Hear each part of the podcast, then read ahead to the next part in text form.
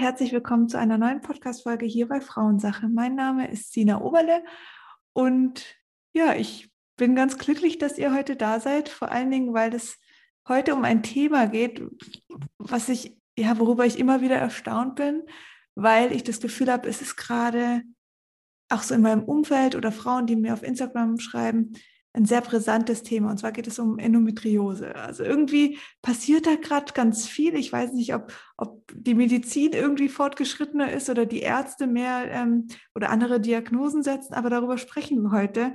Ähm, ich habe Lena heute im Interview und zwar ist Lena eine ähm, Betroffene. Sie hat Endometriose und ich freue mich sehr, mit ihr heute darüber zu sprechen und diesem Thema einfach mehr Raum zu geben. Hallo Lena.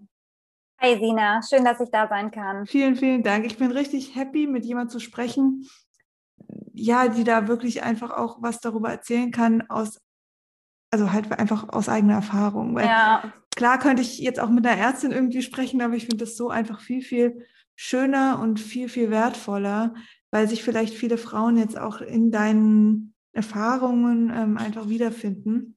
Erzähl doch einfach mal kurz ein bisschen was über dich und was äh, ja wie der Zusammenhang zwischen dir und Endometriose ist. Genau.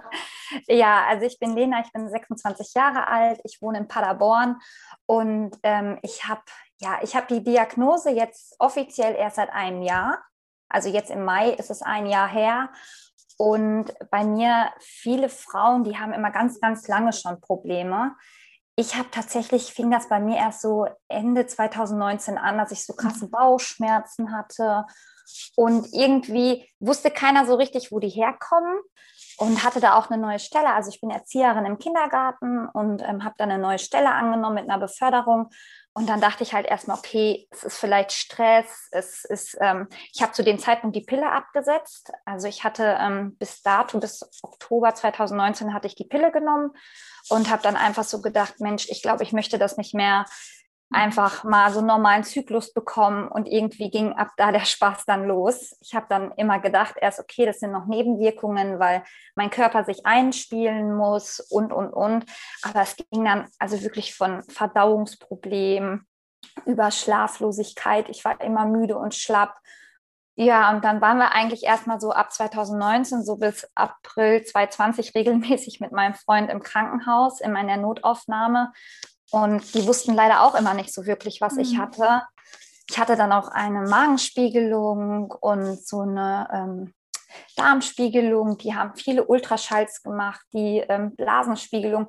Aber irgendwie ist nie wirklich einer auf die Idee gekommen, dass es vielleicht Endometriose sein könnte. Ich war auch ganz, ganz oft beim Frauenarzt, weil ich hatte dann auch plötzlich arge Schmerzen beim Geschlechtsverkehr. Und ich bin jetzt im Mai mit meinem Partner vier Jahre zusammen. Das heißt, es hat sich nichts verändert, es mhm. ist alles gleich geblieben und plötzlich funktionierte es nicht mehr. Ja, und dann war meine erste Anlaufstelle natürlich der Gynäkologe, weil ich ja gemerkt habe, okay, meine Periode war immer schon sehr stark und angeblich, ich habe das für normal empfunden, weil in meinem Umfeld alle Frauen, die ich kenne, die sagen, sie haben starke Regelschmerzen.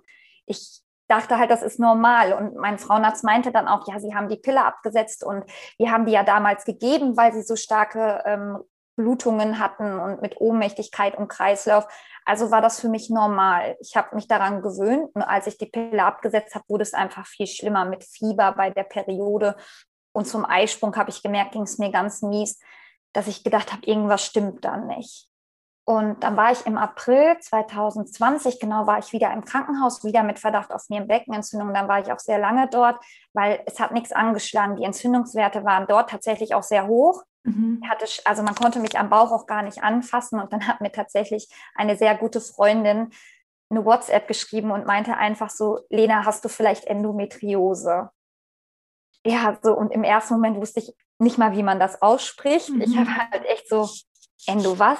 Endo, ne? Und dann hat sie mir direkt tatsächlich den Link von der Endometriose-Vereinigung mitgeschickt, weil es da ein Bild mit Symptomen gab. Und dann schrieb sie, Lena, ich habe das gesehen durch Zufall und die Symptome passen doch alle, deine plötzlichen Unverträglichkeiten mhm. und, und, und. Ne? Ja, und dann lag ich da im Krankenhaus, habe dann auch sofort geklingelt und den Arzt geholt und meinte dann, ich so, kann das vielleicht sein, dass ich Endometriose habe? Und dieser Arzt meinte dann einfach, ja, ja, das könnte natürlich auch sein. Sie sind ja eine junge Frau. Na klar. Ja. und dann sagt er so, ja, da behandeln wir ja seit zwei Wochen komplett falsch mit Antibiotikum. Und ich lag da dann und dachte mir so, ja, und jetzt? Ja, nee, also dann können wir sie eigentlich entlassen und dann müssen sie in eine Frauenklinik fahren. Und ich hatte ja nach wie vor diese Schmerzen, dass ich hätte nicht nach Hause gekönnt. Mhm. Und habe mir gedacht, wie? Das ist jetzt, ich werde jetzt entlassen und muss dann gucken, dass ich einen Termin kriege. Ja, und dann meinten die ja, ich könnte dann nach Hause und soll dann die Schmerzmittel weiternehmen. Sie würden mich halt, also ich soll weiter krank, also krankgeschrieben werden und soll mich mit der Frauenarztklinik in Verbindung setzen ja, dann bin ich erstmal nach Hause und dann habe ich tatsächlich auch sofort so ein bisschen gegoogelt und dachte auch so, okay, hm, könnte ja sein, aber ich habe mir erstmal keine weiteren Gedanken gemacht und hatte dann aber tatsächlich erst ähm, also ich bin Ende April entlassen worden aus dem Krankenhaus und am 12. Mai hatte ich dann die Untersuchung in der Frauenklinik in Paderborn und die haben dann tatsächlich direkt im Ultraschall so Anzeichen gesehen und meinten dann, sie müssten eine Bauchspiegelung machen, um das Ganze zu diagnostizieren. Die hatte ich dann Ende Mai erst, weil durch mhm. Corona wurde das leider immer verschoben. Und ähm, da wurde dann leider bei mir die Endometriose auch großflächig gefunden. Ich denke, wir gehen später nochmal drauf ein, wo man die so finden kann. Genau, also das genau. wäre jetzt auch meine erste Frage. Was passiert da? Also bei einem Ultraschall ähm, kann man noch nicht hundertprozentig sagen, ob Endometriose ist oder genau. wie ist da der Ablauf? Genau, also erstmal ähm, muss ich dazu sagen, Endometriose, das ist ähm, von der Gebärmutter ähnliches Gewebe, also mhm. von der Gebärmutterschleimhaut. Das ist quasi ähm, das Problem ist, ich hatte zum Beispiel auch ein MRT und diese Krankheit, die versteckt sich so gut. Die ist dann, die dockt sich zum Beispiel dann an die Niere oder am Bauchfell, ähm, an den Eierstöckern. Und wenn man keine speziellen Zysten hat, das hatte ich jetzt nicht. Und meine Eierstöcker waren auch da, wo sie hingehörten. Viele haben dann, ähm, ich glaube, die heißen Kissing Eggs, dann sind die Eierstöcker schon zusammengewachsen. Das sind dann so Anzeichen. Bei mir konnte er nur feststellen, dass ich viel Blut im Bauch habe. Das hat er bei dem Ultraschall gesehen, dass freie Flüssigkeit dort ist. Und ähm, er hat dann auch, das, es gibt ja die Endometriose und die Adenomiose. Und die, ähm, es wird immer gesagt, es ist das Gleiche, aber die Adenomiose, die ist in der Gebärmutterwand. Mhm. Und da gibt es im Ultraschall, also Experten haben da so fünf Anzeichen und der konnte sofort sagen, dass ich das auf jeden Fall habe. Also er war sich sehr sicher und hat dann mit meiner ganzen Symptomatik gesagt, also mit dem, was ich ihm erzählt habe und dass diese, er sagt, es ist eigentlich häufig der Fall, also so hat der Arzt mir das gesagt, wer Adenomiose hat, hat meistens auch Endometriose. Ob das wirklich so ist, kann ich jetzt nicht sagen, aber so hat er es mhm. mir damals gesagt. Und ähm, ja, daraufhin hat er mir dann halt erklärt, weil er nicht sehen kann, wo die sitzt und wie das Ausmaß der Krankheit ist, ähm, dass er halt quasi eine Bauchspiegelung machen müsste, also eine, eine OP mit so, da werden kleine Schnitte gemacht, hat er mir erklärt. Das sind so drei kleine Schnitte. Ähm, eines ein bisschen, also links und rechts am Bauch. Bei mir war noch eins über, quasi über der Scheide war bei mir noch ein mhm. Schnitt und, und durch den Bauchnabel gehen die dann, da hat er mir erklärt, da geht die Kamera rein. Also hat er hat, am Anfang hat er gesagt, das ist eine kleine OP, da machen wir ein paar kleine Schnitte und ähm, dann wird das entfernt und dann meint er auch, ja, und danach geht es ihnen auch viel besser. Ähm, und hat mir dann aber direkt, also das war halt, dieser Termin war für mich recht schwierig, weil er hat mir gesagt, dass er den Verdacht hat, dass er diese Adenomiose sieht, dass ich mir es äh, ja eigentlich abschmieren könnte, Kinder zu bekommen. Und also er hat so eine, das war so ein ganz dramatischer ähm, Besuch und mein Freund stand draußen im Auto, weil durch Corona, also ich war jetzt überall, wo ich war, ja immer alleine. Ich darf ja nie jemanden mitnehmen.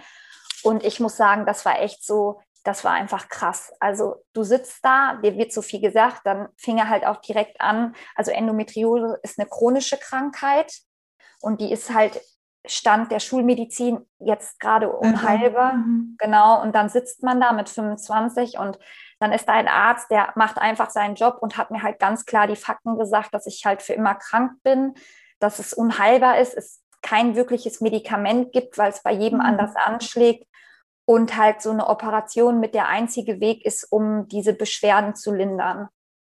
Ja, und dann Gut. sitzt du da. Mhm.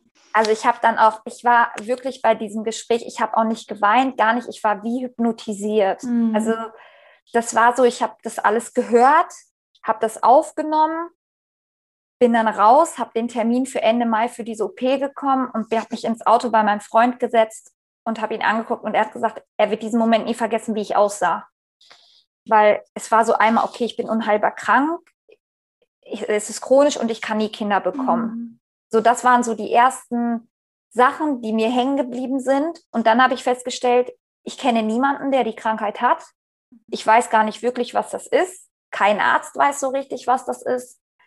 Und dann bin ich erstmal nach Hause und da war es erstmal so Klappe zu. Also ich habe dann auch weder was gegoogelt noch gelesen. Ich habe dann immer irgendwie doch gehofft, vielleicht ist es was anderes. Mhm.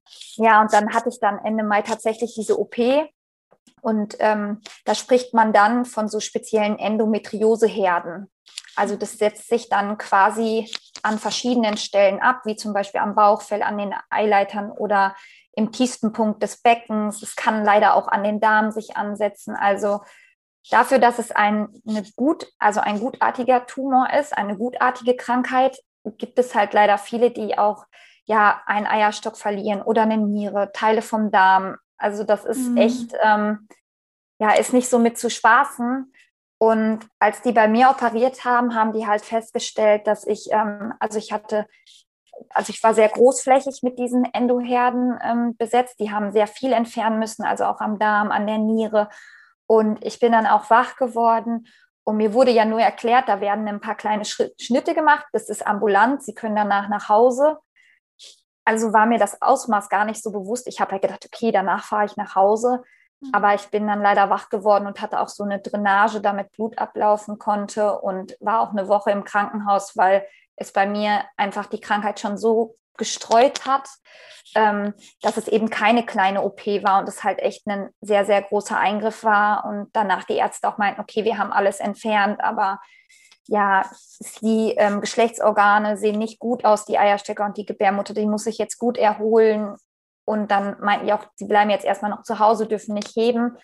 Und dann habe ich so gedacht, naja, okay, jetzt wurdest du ja operiert. Da meinten die Ärzte auch, mir würde es jetzt besser gehen und ich müsste ähm, zur Behandlung gibt es so ein künstliches Hormon, das bringt einen so in die Wechseljahre. Also mhm. das ist so eine Pille, ähm, die soll es da machen, dass man seine Periode nicht mehr bekommt. Und ja, die wurde mir halt gegeben und die haben gesagt, dass das hilft und aber auch nur zu 50 zu 50. Also es kann sein, dass es hilft und dass diese Endometrioseherden, dass man das ein, ja, eintrocknet oder halt eben nicht. Es gibt keine Sicherheit und ich habe mich von Anfang an sehr unwohl mit diesem Medikament gefühlt. Mhm. Und ich habe halt auch gemerkt nach der OP, es waren sechs Wochen um, ich wollte versuchen zu arbeiten und mir ging es einfach noch schlechter als vorher. Habe dann auch dieses, diese ähm, Pille halt genommen, obwohl ich ja eigentlich meine Pille abgesetzt hatte 2019, weil ich es nicht mehr mhm. wollte. Und habe dann nach einem halben Jahr gesagt gekriegt, okay, Sie müssen es wenigstens probieren, weil vielleicht haben Sie damit wieder mehr Lebensqualität, weil die geht sehr verloren mit der Krankheit und habe mich dann auf den Weg gemacht, weil es gibt auch so spezielle Endozentren, Endometriosezentrum in Deutschland sind die sehr verteilt. Ich war dann in Dortmund und Düsseldorf, habe mir nochmal Meinungen eingeholt und die Kollegen dort haben dann gesagt, weil ich so akute Schmerzen habe, müssten sie nochmal reinschauen, mhm. ob irgendwas vergessen wurde oder was beschädigt ist, weil die halt gesagt haben, das sind die Spezialisten. Dann hatte ich im Oktober nochmal so eine Bauchspiegelung in ähm, Düsseldorf und da haben die auch so eine Eileiter-Durchgängigkeit-Prüfung gemacht, weil manchmal verkleben die Eileiter auf. Mhm. Bei mir ist jetzt zum Glück, also Stand Oktober alles durchgängig und sie hatten da auch keine neuen Herde gefunden. Mhm. Ähm, ja, ich musste dann so eine Schmerztherapie machen mit so Spritzen und Medikamente und ich war einfach super unzufrieden, wie das alles gelaufen ist, weil ich mir gedacht habe, ich kann nicht jeden Tag, jeden Morgen zehn Tabletten schlucken mhm. Und besser geht es mir auch nicht, dass ich da mich dann auf so einen Weg gemacht habe in dieses ganzheitliche Gucken, aber da kann ich ja später noch was zu sagen. Ja. Ähm, und dann war es bei mir echt so, dass ich halt, also wie gesagt, seit April nicht arbeiten war letztes Jahr und im Dezember ging es mir wieder immer schlechter und es waren immer die gleichen Schmerzen, die ich hatte, mhm. wo ich mir gedacht habe, das kann nicht sein. Und dann bin ich echt Anfang, ja genau, Anfang Januar, es war nach Silvester, habe ich zu meinem Freund gesagt, ey, ich so, es stimmt was nicht mit meinem Körper, wir müssen ins Krankenhaus. Und man hat halt schon so ein doofes Gefühl, wenn man hinfährt, weil oft wird man einfach nicht ernst genommen. Selbst als ich endlich die Diagnose hatte, wo ich dachte, okay, jetzt weißt du, was du hast, jetzt weiß jeder, was du hast, sagen trotzdem die Ärzte, ja, jetzt, sie haben halt Endometriose, das ist halt so. Also ich hatte gedacht, wenn ich wenigstens jetzt die Diagnose habe, dann werde ich ernst genommen mit meinen Schmerzen. Aber im Gegenteil, jetzt wird halt immer gesagt, ja, sie haben halt Endometriose. Das ist halt so. Und dann bin ich auch wieder bei uns in die Frauenklinik gefahren tatsächlich. Und die haben dann auch Untersuchungen gemacht und meinten, nee, sie können nichts sehen und sieht alles gut aus, es ist alles in Ordnung. Wir können Schmerztherapie machen und ne, wir werden nicht nochmal operieren weil sie wurden erst im Oktober operiert und man soll eigentlich gar nicht mehr so viel operieren. Und dann habe ich aber immer wieder gesagt, hier stimmt was nicht und habe mich dann quasi auf eigene Faust entlassen und bin quasi in unser anderes Krankenhaus in, äh, zu den Allgemeinmedizinern gegangen. Es war alles echt irgendwie ein bisschen irre wie in so einem Film. Also die Ärzte haben auch gesagt, wieso wollen Sie sich denn entlassen? Wir machen doch jetzt erstmal. Und dann habe ich, mein Bauchgefühl hat mir gesagt, das stimmt was nicht. Also ich wollte wirklich ich wäre am liebsten schon an dem Tag operiert, ähm, ja, dass mich jemand, also dass mir jemand hilft. Ich hatte das Gefühl, in meinem Bauch stimmt was nicht. Mhm. Und ähm, ich bin dann in das andere Krankenhaus und dort war dann tatsächlich ein Arzt, der auch nochmal einen Ultraschall gemacht hat und der war sich sehr sicher, dass irgendwas nicht stimmt. Und er holte dann nochmal einen anderen Arzt und sagte, wie sieht's aus? Ne, die hat Endometriose. Und der Arzt meinte dann halt einfach, dass er es nicht notwendig findet, da zu operieren. Also auf gar keinen Fall eine Not-OP und ähm, war halt auch sehr, ja, das sind halt Bauchschmerzen. Er hat halt meinen Bauch abgetastet und ging. Und da habe ich dann richtig geweint und dann hat der andere Arzt mich angeguckt und hat gesagt, ich helfe Ihnen. Also wie Sie bleiben hier, ich helfe Ihnen, wir gucken, was Sie haben. Ja, und dann habe ich Ihnen auch erklärt, dass ich gefühlt seit fünf Tagen nicht groß zur Toilette war und irgendwas da nicht stimmt. Und ähm, das war dann der Montag und dann hat er gesagt, ja, wir geben jetzt erstmal was zum Abführen. Das hat dann nicht gewirkt und den Dienstag habe ich dann was bekommen, was man normalerweise vor so einer Darmspiegelung bekommt, recht mhm. am Abend. Und ich habe vielleicht nur 500 Milliliter davon getrunken und danach ging gar nichts mehr. Also dann habe ich auch geklingelt und ich habe da echt, ich dachte, das war's. Und dann kam dieser Arzt und hat gesagt, ich operiere dich jetzt. Wir machen eine Not-OP. Und da war ich dann sehr dankbar, dass dieser Arzt dann doch auf sich gehört hat, auf sein Bauchgefühl, was er den Tag vorher schon hatte, weil ähm, ja nach der OP, also ich bin erst so gegen 1 Uhr nachts wieder wach geworden, es war sehr spät, ich habe starke Medikamente bekommen. Ähm, da hat er mir dann gesagt, Sie hatten recht, es war höchste Eisenbahn, Sie hatten alles voller Verwachsungen. Mhm. Die waren dann schon so an den Darm, das ist, war keine Endometriose, also es wurde alles eingeschickt und durch die erste große OP können sich dann wieder so Verwachsungen, Vernarbungen bilden. Und bei mir waren die so unglücklich an den Darm, dass der quasi schon wie zu war. Mhm. So ich. Also, ja. aber toi, toi, toi, ich muss echt sagen, seitdem geht es mir besser, aber ich habe auch seitdem und davor echt viel verändert, weil ich eben keine Schmerzmittel mehr nehmen wollte. Mhm. Und ich sage immer so, ich wurde am 7. Januar entlassen, am 8. hatte ich Geburtstag und irgendwie war das wie so ein neuer Geburtstag, weil seitdem hat sich viel verändert und mir geht es viel besser. Krass. Kannst du vielleicht noch mal kurz erklären, was Endometriose überhaupt ist? Also ähm, vielleicht einfach noch mal so in zwei, drei Sätzen, dass man da ein klares genau. Bild bekommt. Genau, also Endometriose ist ähm, Gebärmutterähnliches Gewebe, was sich ähm, einmal an den inneren Geschlechtsorganen wie die Eileiter, Gebärmutter heften kann. Es kann aber auch im gesamten Körper streuen. Das heißt, es sind immer wie so kleine Herden, die ähm, ja sich überall hinsetzen. Die ähm, Ursache ist nicht bekannt. Also es gibt Manche sagen, es kann vererbbar sein. Bei mir ist das so, die konnten sehen, dass meine Eileiter nicht in dem Sinne ganz dicht sind. Und dann spricht man davon, dass so Blut entweichen kann über die Eileiter. Deswegen habe ich auch immer recht viel Flüssigkeit im Bauch, wenn ich meine Periode habe.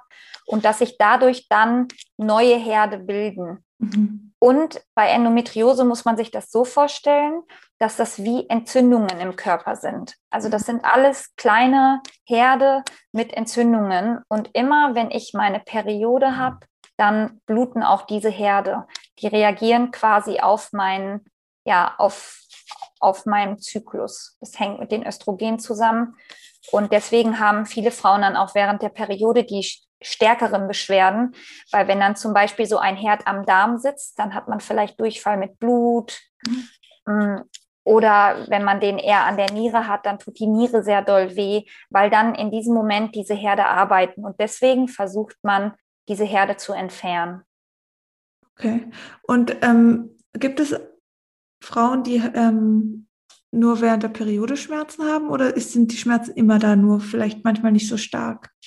Ähm, ich glaube, das ist ganz, ganz unterschiedlich. Es gibt Frauen, die leben ihr Leben lang mit Endometriose und haben nie Probleme. Mhm.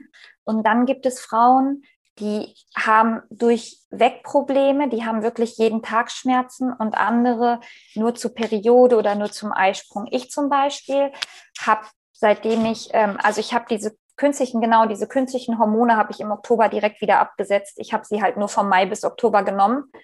Und ich habe das halt echt, ich habe meistens nur bei meinem Eisprung sehr starke Schmerzen. Also da reagiert mein Körper extrem mit Fieber. Und manchmal sind das bei mir eher so Schübe. Das habe ich jetzt auch schon von mehreren gehört, ähm, dass es immer wie so ein Schub kommt. Also es ist mhm. so ein bisschen unberechenbar. Ich ähm, würde gerne eine andere Antwort geben, aber mhm. es kann mir jetzt gut gehen und heute Abend kann ich in den Seiten liegen und kann sagen, es geht gar nichts mehr. Krass. Und das ist immer so ein Hauptteil bei der Krankheit, weil man sieht nicht krank aus. Also mhm. mein Umfeld versteht immer nicht, wenn es mir den einen Tag gut geht oder den Morgen gut ging und ich abends dann spontan absagen muss, weil nichts mehr geht. Und manchmal verlieren sie dann, glaube ich, auch das Glauben in einen, dass sie denken, Lena, du erzählst doch Quatsch. Gestern ging, gestern, weiß ich nicht, hast du noch getanzt und heute kannst du nicht arbeiten mhm. gehen. Das ist so ein bisschen noch eines der schwierigen Punkte bei der Krankheit, weil man sieht es eigentlich an. Was? Hast du, also ich weiß nicht, ob mir das jetzt, ich habe das jetzt vorher im, im Intro schon gesagt, also ich habe das Gefühl, auch in meinem Umfeld kommt diese Diagnose immer häufiger. Gibt es gerade einen Wandel? Ist es, weil viele irgendwie die Pille abgesetzt haben, dadurch natürlich das körpereigene Östrogen wieder produziert wird und dadurch eventuell solche Krankheitsbilder auffallen? Oder was, was glaubst du? Oder vielleicht ist das auch nur eine Perspektive, die ich gerade so wahrnehme, aber was, was denkst du darüber?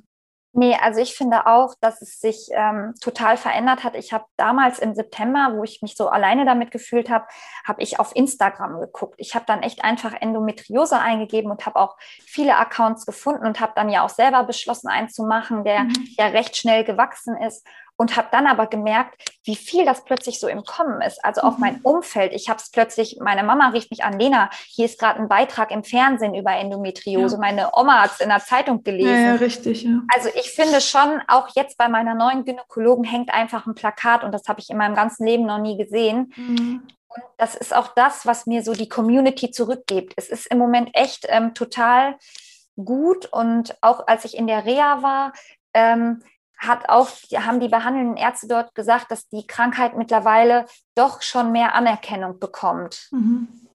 Also das nimmst du richtig wahr. Also ich habe das auch gemerkt, dass es plötzlich viel mehr Thema ist. Wahnsinn.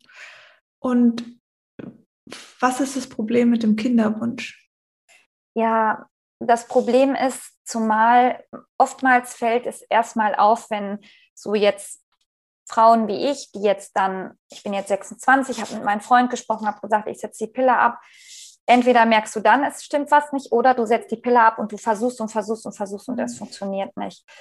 Also richtige Erklärungen konnte, ich habe halt die Ärzte gefragt, wieso kann es sein, weil meine Eileiter sind zum Beispiel durchgängig. Mhm. Also es gibt Frauen mit Endometriose, die haben das Problem, dass die Eileiter verklebt sind. Die sind dann mit der Krankheit verklebt und dann ist es problematisch, dass überhaupt sich in ein Ei und alles einnisten kann. Also weil sich die Endometriose, Endometriose dort festgesetzt hat und dadurch. Genau, okay. mhm. genau. Also das sind dann ganz genau, wie das aussieht, weiß ich nicht. Aber mhm. das, was mir die Ärzte erklärt haben, ist halt, dass das Problem beim Kinderwunsch ist, dass durch diese Verklebungen das alles nicht mehr ganz durchgängig ist. Ja. Und es somit schwieriger ist, dass dann halt das Ei sich in der Gebärmutter ansetzt. Mhm. Und wenn dann noch Frauen diese Adomiose haben, die dann vielleicht noch Mimiome oder so haben, ist es ja noch mal schwieriger. Und mir wurde halt erklärt, es gibt ja auch diese künstlichen Befruchtungen, aber ich kenne viele mit der Krankheit, die auch da leider keinen Erfolg haben, weil die Ärzte haben mir halt gesagt, dass ich mich wenn ich schwanger werde, auf Fehlgeburten einstellen muss. Weil der mhm. Körper, also die haben mir erklärt, dass die Gebärmutter einfach durch die Erkrankung manchmal auch denkt, das ist nicht gut oder es ist ein mhm. Fremd. Ne? Also das ist das, was die Ärzte mir sagen. Ob das genauso richtig ist, weiß ich nicht. Aber ich weiß immer nur, dass ich einige kenne, die die Endometriose sehr stark hatten und die haben auch Kinder bekommen. Und da halte ich so ein bisschen dran fest, weil ja. ich finde, man darf die Hoffnung nie aufgeben. Aber es ist leider echt so, dass die meisten Frauen mit Kinderlosigkeit oft dann am Ende kommt raus, dass sie Endometriose haben. Hm, ja, das habe ich auch das Gefühl. Klar, weil wenn man es natürlich probiert und probiert und es klappt nicht, dann gibt es meistens eine Ursache. Es gibt natürlich auch ganz viele andere Ursachen, warum es nicht klappt und dass man schwanger wird. Aber da habe ich auch das Gefühl, dass das ganz oft dann wirklich, also tatsächlich jetzt auch in meinem Bekanntenkreis, ähm, dass diese Diagnose jetzt immer, immer häufiger fällt. Und was ich halt auch immer so erschreckend finde, also ich muss dazu sagen, ich bin keine Expertin in, in diesem Bereich. Ähm, deswegen kann ich darüber jetzt nichts irgendwie sagen. Aber es ist halt, ich finde es halt traurig, dass viele, und das sagst nicht nur du mir jetzt, sondern viele andere auch, dass sie direkt schon die Info kriegen, ja, mit Schwanger werden wird nicht klappen oder wird so schwer. Ja. Und das ist so, also das ist, ich finde das halt einfach echt heftig, weil du sitzt da, kriegst diese, ich habe mir wirklich vor einem Jahr überhaupt keine Gedanken über Kinder gemacht. Ich bin mit meinem Freund in eine Eigentumswohnung gezogen. Ich möchte viele reisen. Das war für mich noch gar nicht Thema. Also ich habe immer gesagt, ach, ich kann auch erst mit 30 schwanger werden. Und plötzlich hast du diese Pistole auf mhm. der Brust, dass die sagen können, ja, jetzt gerade, Lena, deine Eileiter sind durchgängig. Es sind beide Eileiter noch da, weil es kann ja auch passieren mhm. durch die Krankheit, dass man vielleicht einen verliert ähm, es ist gerade der richtige Zeitpunkt. Wenn sie Kinder möchten, dann jetzt. Und plötzlich verändert sich dein ganzes Leben. Mhm. Also nicht nur, weil du mit der Krankheit leben musst, dieser psychische und seelische Druck, sondern A, musst du ja erstmal gucken, wie kann ich damit wieder arbeiten gehen. Also ich habe auch Stunden reduziert, weil ich es körperlich einfach nicht schaffe. Ähm, B, finanziell und C, okay, jetzt muss ich ein Kind bekommen, obwohl man, also ich habe sofort gesagt, ich kann das erst, wenn ich mich dazu bereit fühle. Aber vielen mhm. Frauen wird halt auch gesagt, also mir wurde auch gesagt, wenn ich schwanger werde, dann sind die Probleme weg. Und mhm. das finde ich ist eine Aussage, die viele Ärzte treffen, wo man ganz vorsichtig sein muss, weil niemand kann mir sagen, dass wenn ich schwanger bin, dass ich danach keine Endometriose mehr habe. Und was mache ich denn, wenn ich ein Kind habe, ein, ein Baby, was ich versorgen muss und habe dann noch diese krassen Probleme? Und weil es wohl viele Frauen gibt, die wohl berichten, dass sie nach der Schwangerschaft keine Probleme mehr haben. Ich kenne auch einige. Aber ich habe diese Antwort bestimmt von zehn verschiedenen Ärzten gehört. Kann man das erklären? Die ähm, haben mir gesagt, dass sich dann ja der komplette Körper verändert mhm. und auch die Hormone im Körper. Mhm. Und es manchmal passiert, dass diese ähm, ja, die Krankheit danach abschlafft, richtige Erklärung. Also das Problem ist, die sagen halt immer, die Endometriose ist so eine Blackbox es gibt keine Erklärungen, wie sie kommt, wann sie geht, warum mhm. sie aufhört.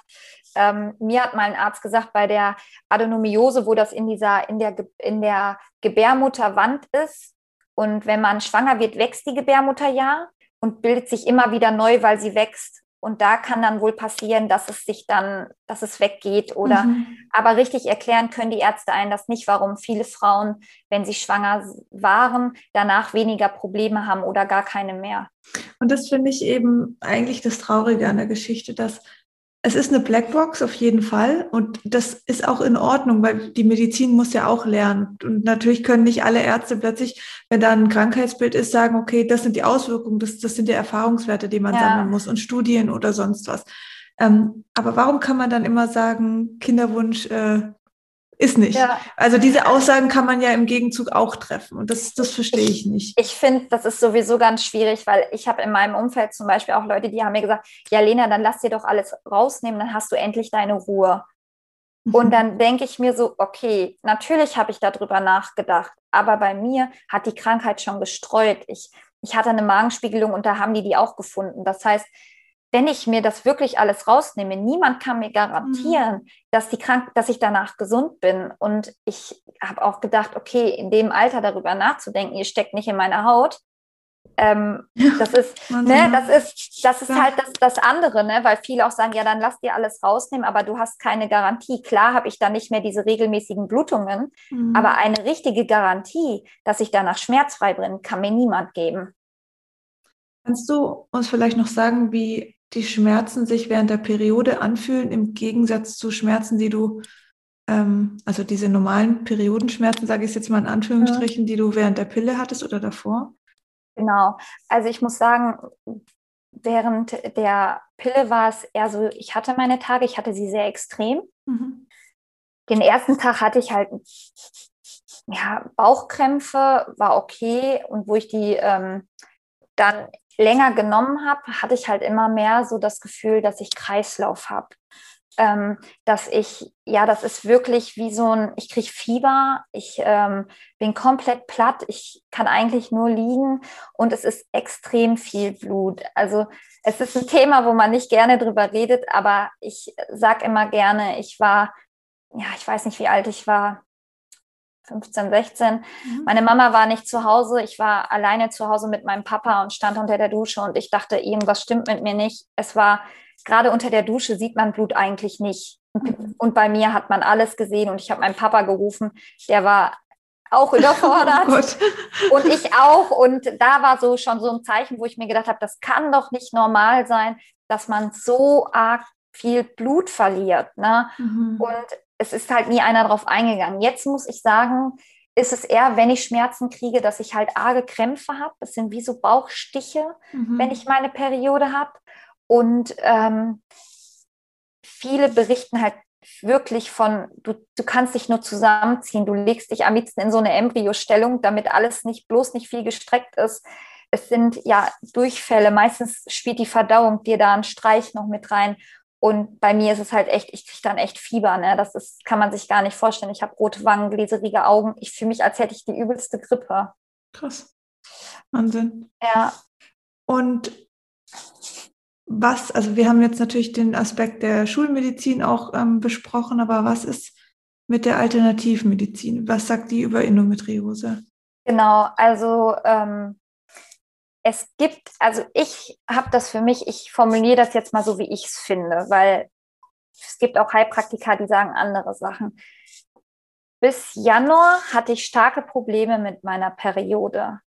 Seitdem ich aber mich ganzheitlich beschäftige mhm. und auch die chinesische ähm, Medizin mit einbeziehe und Heilpraktika und mir meinen Zyklus angucke und danach esse und lebe, mhm meine Periode hat sich verbessert. Also ich unterstütze mich ähm, mit der Krankheit mit ätherischen Ölen. Das hätte ich niemals für möglich gehalten. Ich ähm, meditiere, mache Yoga. Das ist, ich kann das gar nicht beschreiben. Das, ich hätte das wirklich niemals gedacht, weil ich auch immer den Weg gefahren bin. Es ist unheilbar. Äh, Alternativmethoden finde ich kacke, funktioniert sowieso nicht. Und wenn man auf einmal selber so krank ist und merkt, man will eben nicht mehr zehn Tabletten am Tag schlucken, da macht man sich auf den Weg. Und ich kann nur sagen, seitdem ich das mache, seitdem ich verschiedene Tees trinke oder ähm, ja, ich habe verzichte auf Gluten, weil Gluten ist ja auch so ein entzündungsfördernder, ähm, ja, dieses Lebensmittel ist ja generell nicht gut bei chronischen Krankheiten und bei der Endometriose ist das so, dass man sagen kann, wenn man auf Gluten verzichtet, geht es einem schon besser. Und das habe ich auf jeden Fall, weil früher genau so ein häufiges Symptom ist auch so ein Blähbauch. Wenn man mhm. immer so einen aufgeblähten Bauch hat, der spannt dann so. Und seitdem ich wirklich ganzheitlich auf mich gucke, ähm, ja, bin ich gerade auf dem Weg, wo ich sage, ich werde gesund trotz chronischer Krankheit. Voll schön. Also da, das ist echt so. Es sagen mir zwar alle, Lena, du bist krank, aber ganz ehrlich, ich war ja vorher auch mal gesund. So, ich habe das ja mein Leben lang schon und mir ging es ja vorher auch Monate gut. Ich war trotzdem in Thailand mit dem Rucksack drei Wochen und habe viel erlebt. Und ich glaube, nach diesem tiefen Down mhm. musste ich mhm. einfach ja neue Wege eingehen und auch mit diesem Meditieren und einfach auf seinen Körper hören. Das ist so wichtig und das hätte ich vorher nie gemacht. Ich hätte mich auch niemals nach meinem Zyklus ernährt und jetzt schaue ich genau nach. Also auch besonders, ich hatte ja dein Buch in der Reha dabei und obwohl es da nicht um Endometriose ja. geht, habe ich mich in vielen Punkten wiedergefunden, wo ich gesehen habe, okay, das kann ich auch nochmal mit einbauen. Cool.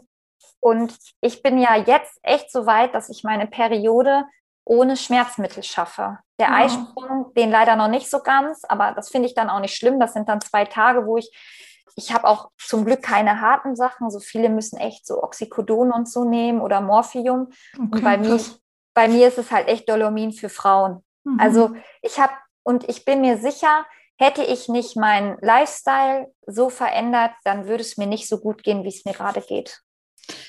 Ich weiß nicht, ob du da dich schon mal mit beschäftigt hast und das ist jetzt auch gar nicht irgendwie, dass ich sage, okay, die Krankheit ist äh, psychischer Natur, aber gibt es in der Psychomatik äh, in der Psychosomatik eine Verbindung zu Endometriose, mhm. dass man sagt, okay, man, man merkt irgendwie Frauen, die oft, also bei unreiner Haut oder so zum Beispiel, mhm. konnte ich das total wiedererkennen, weil die Haut ja eigentlich auch in der Psychosomatik einfach unser Schutzschild ähm, ähm, sozusagen auch darstellt. Hast du da mal irgendwas drüber gelesen? Also ich weiß auf jeden Fall, dass die Krankheit sich von Stress nähert. Mhm. Ähm, ich bin genau da krank geworden, wo ich am meisten, also ich sage das so, ich war ja vorher schon krank, aber ich bin da krank geworden, wo ich am meisten Stress hatte. Mhm. Ich habe mich unwohl gefühlt im Beruf.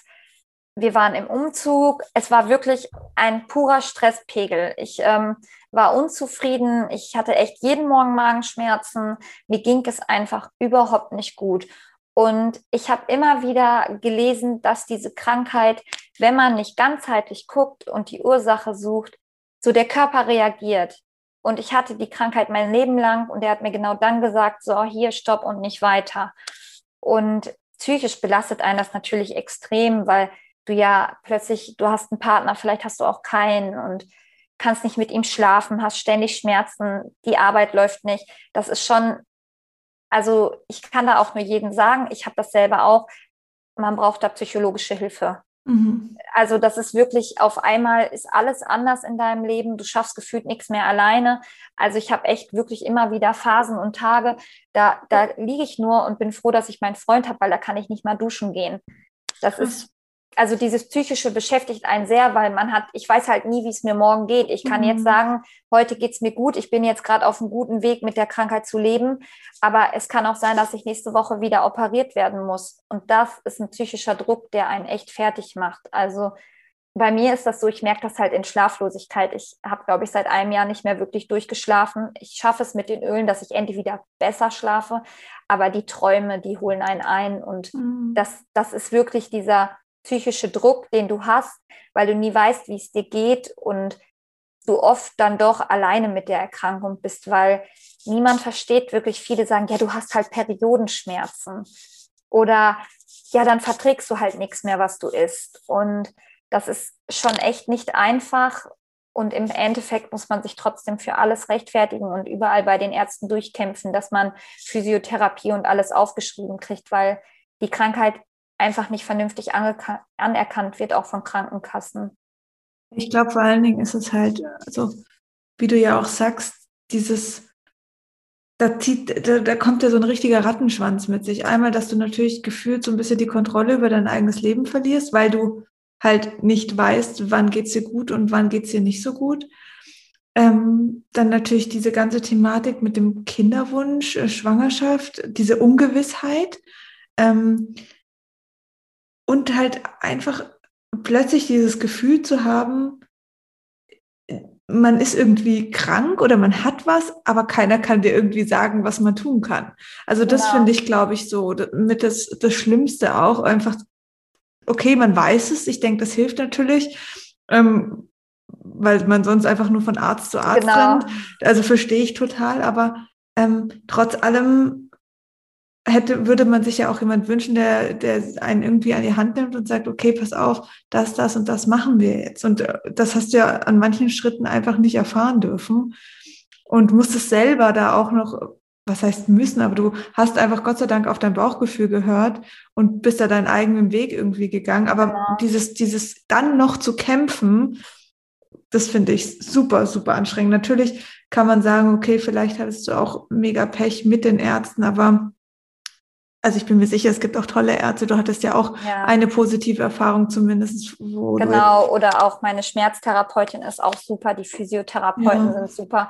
Ich denke einfach, dass man bei der Krankheit auf sich selber hören muss. Man muss der eigene Experte davon werden. Und weil ich eben damals nicht den Weg gefunden habe, was ich machen kann, hatte ich mich ja entschlossen, da mache ich ein Profil, damit andere mhm. Frauen vielleicht Methoden kennenlernen, die ich ausprobiert habe. Und ich denke, das Problem sind einfach diese krassen Zukunftsängste, die man hat, weil es ist ja nicht nur mit dem Kinderwunsch, es ist ja auch, hält die Beziehung überhaupt diesen ganzen Druck aus? Mhm. Ne? Also welcher Mann hat gerne eine Frau, die fast jeden zweiten Tag liegen muss, weil es ihr nicht gut geht? Oder mit der Arbeit, ich fange jetzt mit vier Tagen an, weiß aber gar nicht, ob ich vier Tage, acht Stunden körperlich schaffe. Also es kommt, es ist halt so, ich schaffe es jetzt endlich wieder in unserem Serum zu spazieren. Ähm, aber da bin ich acht Stunden mit den Kiddies mhm. und ich habe da eine gewisse Verantwortung und da hat man Sorge. Und dann ist es so natürlich, mit der Krankheit kann man auch so einen Schwerbehindertenausweis stellen. Ja, aber dann denkst du dir auch, wow, okay, ich bin 25 und fülle jetzt ja. so einen Antrag aus. Und dann füllst du das aus und schreibst wirklich alles rein. Und im Endeffekt weißt du schon vorher, du wirst einen Widerspruch eingehen. Und viele versagen auch, Lena, warum stellst du einen? Dann sage ich, ja, weil ich einfach krank bin und ich nicht weiß, wie, wie es weitergeht. Ich kann nie wirklich wissen, was ist morgen, was ist übermorgen, auch über Ostern zum Beispiel. Da ging es mir vier Tage unfassbar mies und keiner wusste, also ich selber wusste nicht warum, aber das ist leider die Krankheit und ich kann mir dann nur sagen, so, okay, das ist so an dem Tag. Ich kann eben heute nicht aufstehen, ich kann nicht spazieren gehen, ich muss liegen bleiben. Aber mein erster Gedanke ist dann, was mache ich, wenn das in der Woche passiert? Ich kann mich doch nicht immer krank schreiben.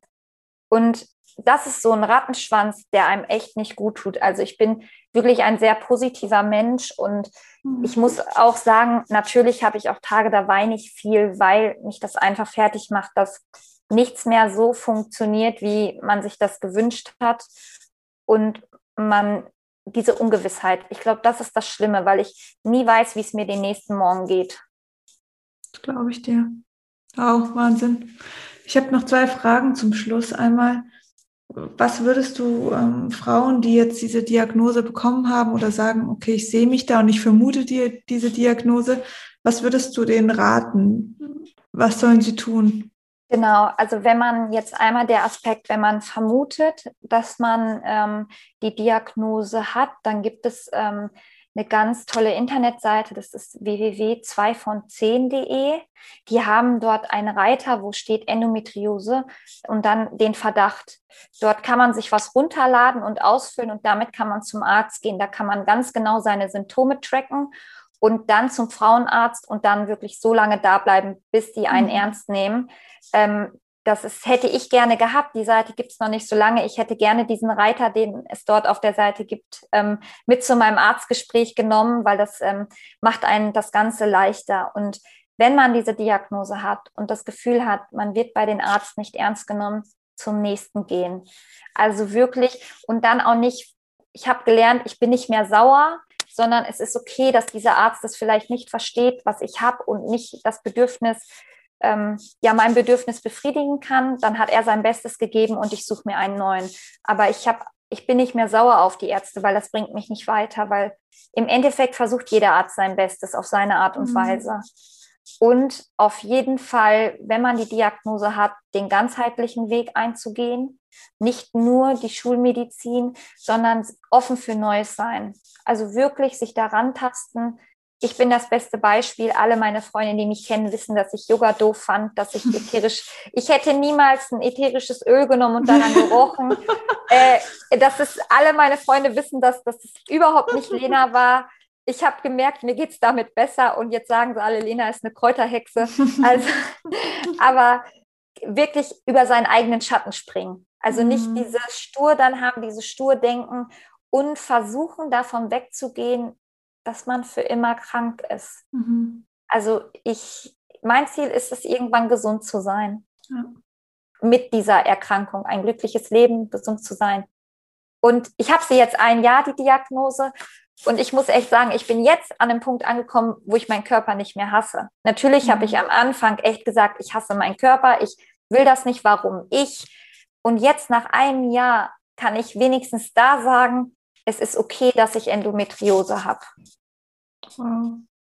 Und, und ich wünsche, dir, ich wünsche natürlich da alles, alles Gute und dass du da auf deinem Weg wirklich ähm, ja noch mehr zu dir findest und noch mehr ähm, einfach gegen diese Krankheit angehst. Und ich weiß, dieses Thema mit diesem Unheilbar und ich möchte jetzt auch nicht irgendwelche äh, Spekulationen aufsetzen, aber ich glaube, dieses Wort muss man auch irgendwie aus seinem Kopf streichen, weil das ist natürlich auch eine Ausrichtung, die man dann irgendwie hat.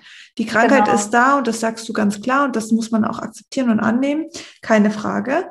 Ähm, und du, du machst ja da deinen Weg, aber dieses, diese Diagnose, nie Kinder bekommen, unheilbar, alles irgendwie, du musst jetzt damit äh, für immer leben, das kann dir keiner sagen. Das, das nee. weiß niemand. Und deswegen ist es auch nicht notwendig, sich das selber zu sagen, finde ich. Genau. Also es weiß ja auch keiner, ob in fünf Jahren vielleicht ein Forscher was entwickelt Richtig, hat. Ja. So wenn ich jetzt sehe, wie schnell für, ja. wie schnell die bei Corona was gefunden haben, vielleicht, es wird ja schon geforscht an der Krankheit, vielleicht ist es in fünf Jahren so, dass da ein Arzt ist, der sagt, ey, ich habe das Medikament und deswegen, ich war vorher schon unheilbar krank, bevor ich mhm. die Diagnose hatte und hatte trotzdem ein tolles Leben.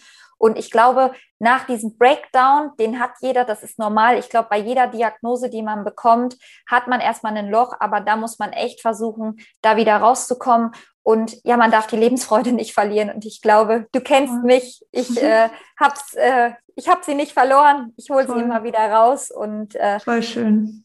Ja, mir hat auch die Community auf Instagram geholfen, weil ich habe viele Mädchen kennengelernt, die das Gleiche haben wie ich. Und dann merkt man auch erstmal, Mensch, die haben es auch irgendwie geschafft, dann schaffe ich das auch. Und das ist ganz wichtig.